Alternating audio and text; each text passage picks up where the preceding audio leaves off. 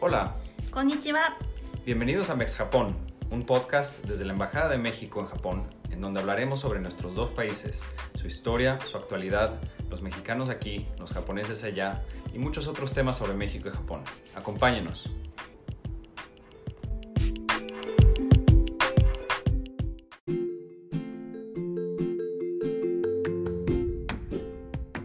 Bienvenidos a este nuevo episodio de Mex Japón, el podcast desde la Embajada de México en Japón. Soy Emi Kameta, encargada de asuntos académicos, ciencia y tecnología y cooperación internacional en la Embajada. Les agradezco por acompañarnos y escucharnos. En esta ocasión tenemos como invitado a José Rodrigo Córdoba Alarcón, ingeniero espacial mexicano que se encuentra realizando una estancia postdoctoral en el Instituto Tecnológico de Kyushu. Rodrigo es licenciado en Ingeniería Mecatrónica y maestro en Ingeniería e Instrumentación Eléctrica por la Universidad Nacional Autónoma de México, la UNAM. Realizó su doctorado en Ingeniería Espacial en el Instituto Tecnológico de Kyushu. En el plano profesional se ha desempeñado como investigador en el Centro de Desarrollo Aeroespacial del Instituto Politécnico Nacional, el IPN. Se ha desempeñado como especialista de información y estadística en la aseguradora AXA en México y también ha sido profesor en la Facultad de Ingeniería de la UNAM. Asimismo, ha colaborado para varias publicaciones, en particular sobre los satélites CubeSats. Rodrigo, muchísimas gracias por haber aceptado esta invitación. Estamos muy emocionados. Este tema del sector aeroespacial siempre es muy, muy, muy emocionante. Cuéntanos primero cómo nació justamente tu interés en la ingeniería espacial. Cuando yo estaba haciendo mi tesis de licenciatura, fue cuando empecé a involucrarme en esta cuestión de la ingeniería espacial. Yo, de hecho, soy ingeniero mecatrónico de formación y surgió este proyecto de mi tesis y la verdad es que fue una, una experiencia muy interesante. Yo nunca había pensado en, en trabajar en esta cuestión de, de ingeniería espacial y me llamó mucho la atención y se me ofreció la oportunidad de seguir mis estudios de maestría en el mismo campo, nada más que ya pues especializándome todavía más en lo particular satélites pequeños. Después llegó un punto en mi carrera profesional en donde se me ofreció el trabajo en, como investigador en el Politécnico, en el Centro de Desarrollo Espacial, y fue ahí donde empecé a consolidar mi, mi formación profesional. ¿Y cómo llegaste al Instituto Tecnológico de Kyushu? Ahí mismo, en el Centro de Desarrollo Espacial, el Politécnico, hubo una plática que dio un profesor y ahí fue donde se estableció el primer contacto. Ese profesor se llama eh, Dr. John Polanski. Él hizo una visita no solamente en el Politécnico, sino, si no me equivoco, también en otras universidades y estaba pues ofreciendo la oportunidad de colaborar con QTech en proyectos de desarrollo de satélites pequeños. Entonces yo establecí contacto con él. Dentro de otras cosas, lo que buscaban también era formación de recursos humanos, o sea, a través de programas de maestría y doctorado. Y fue donde me invitaron y acepté, apliqué como estudiante de doctorado y se me dio la oportunidad, afortunadamente. Qué bien, oye, ¿y nos puedes platicar qué son los satélites CubeSat? ¿Por qué es de tu particular interés? Porque he visto que has publicado muchos artículos sobre los CubeSats. Un CubeSat es prácticamente un satélite de forma cúbica.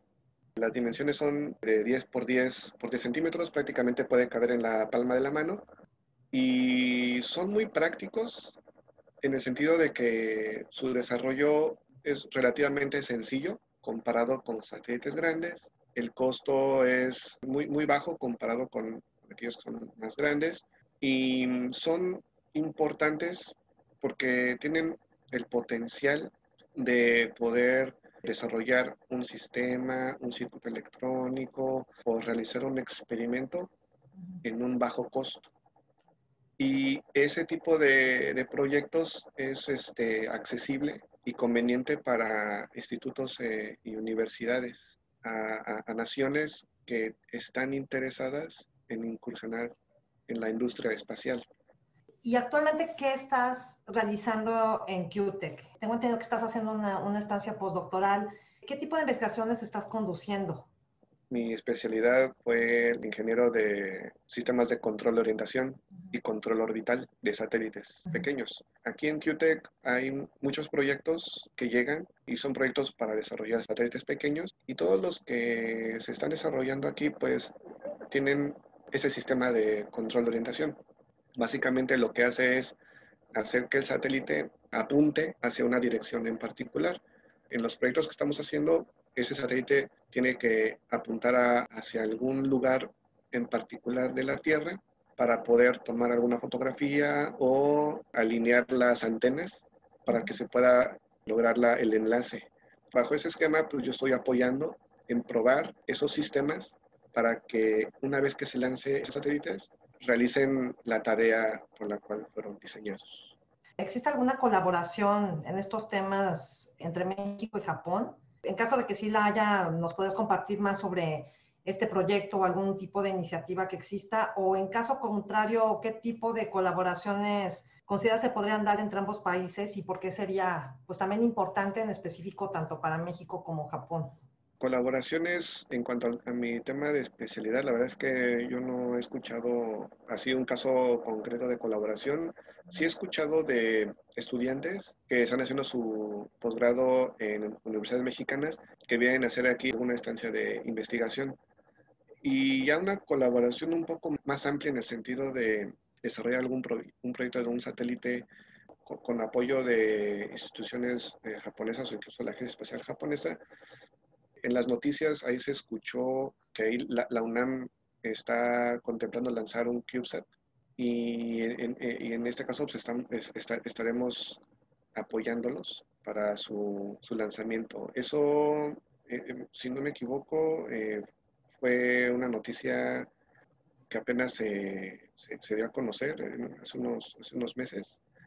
Y, nosotros esperamos que haya más proyectos de colaboración, no solamente para lanzar, pero también para desarrollar, de tal manera que México pueda tener más experiencia para poder desarrollar sus propios satélites y tecnología espacial.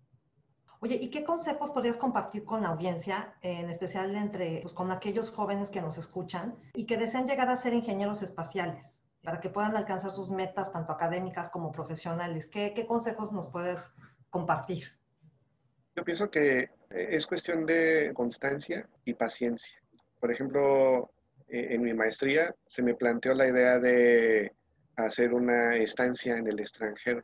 No como un curso completo, pero sí al menos seis meses de estancia.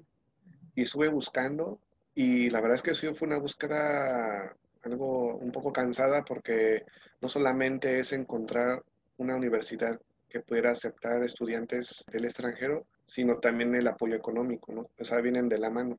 Lo que puedo decir es que es posible, hay muchas becas, hay muchas formas de poder solventar los gastos cuando se trata de alguna estancia o de algún posgrado. La cuestión es buscar y tener paciencia porque estos procesos son muy largos y si a la primera no se logró, seguir intentando y buscar todos los medios para poder realizar ese sueño. Y créanme que es algo que que vale la pena, les amplía el panorama, no solamente en la cuestión académica, sino en la cuestión personal.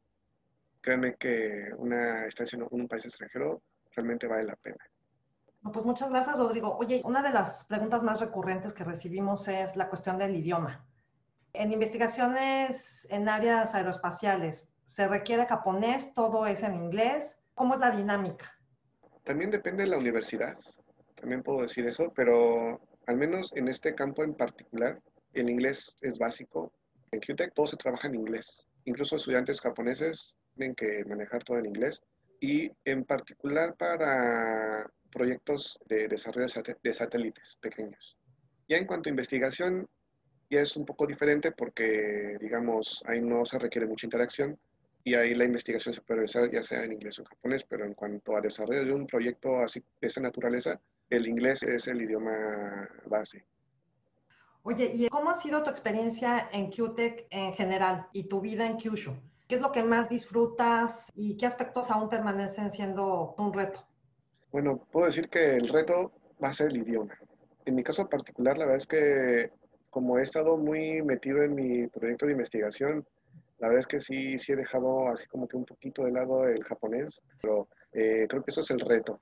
Sobre todo por la cuestión de que nuestro idioma y el japonés es, eh, no tienen alguna relación y eso lo hace más complicado. Pero vaya, fuera de ahí, eh, la vida aquí en Kyushu es muy tranquila.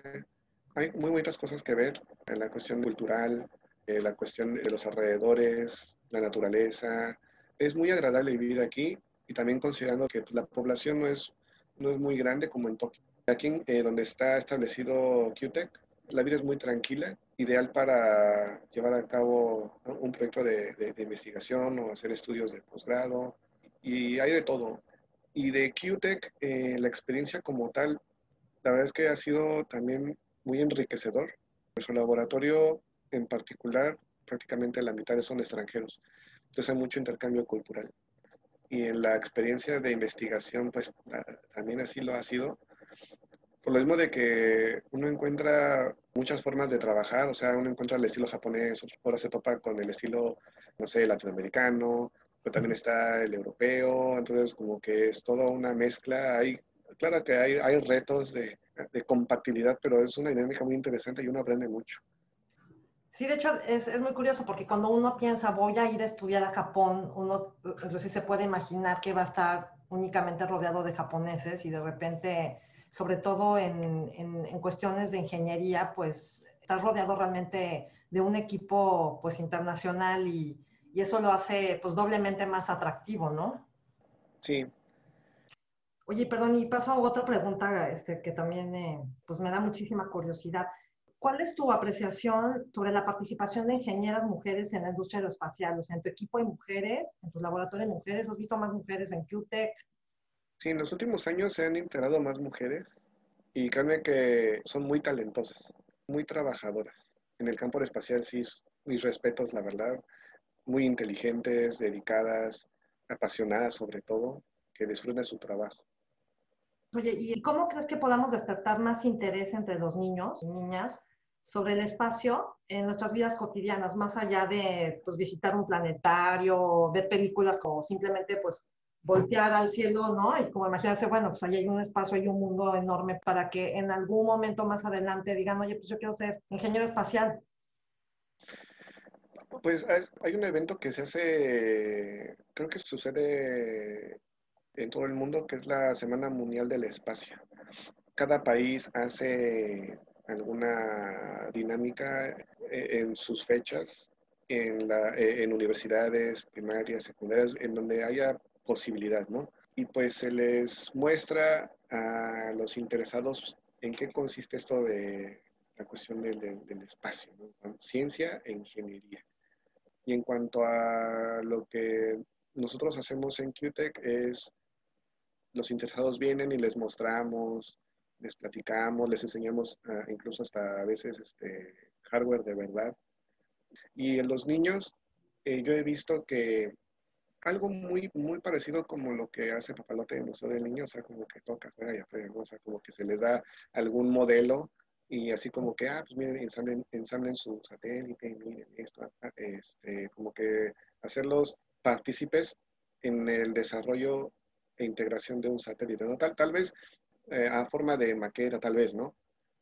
Para niños chiquitos sobre todo.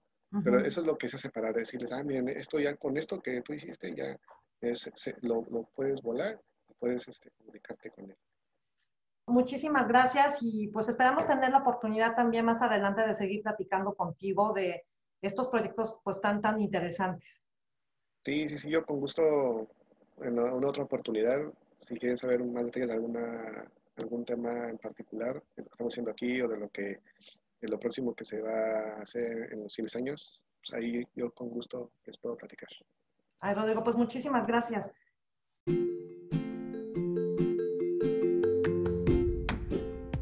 Te agradecemos mucho, Rodrigo, nuevamente por compartirnos tu tiempo para esta entrevista. Sin duda, el sector aeroespacial se trata de una de las áreas estratégicas y con gran potencial para la cooperación entre México y Japón. Concluimos aquí este episodio de nuestro podcast Mex Japón, mas esperamos continuar conversando con los varios mexicanos que se encuentran en Japón y que están dejando huella hasta en el espacio. No dejen de escribirnos sus comentarios, sugerencias o preguntas al correo electrónico de la embajada infojpn.sre.gov.mx y si les ha gustado el programa, apóyennos dando like, siguiendo el podcast en Spotify y compartiéndolo con todas las personas interesadas en la amistad entre México y Japón. Los esperamos en nuestras próximas conversaciones tanto en español como en japonés. Hasta la próxima. Sayonara.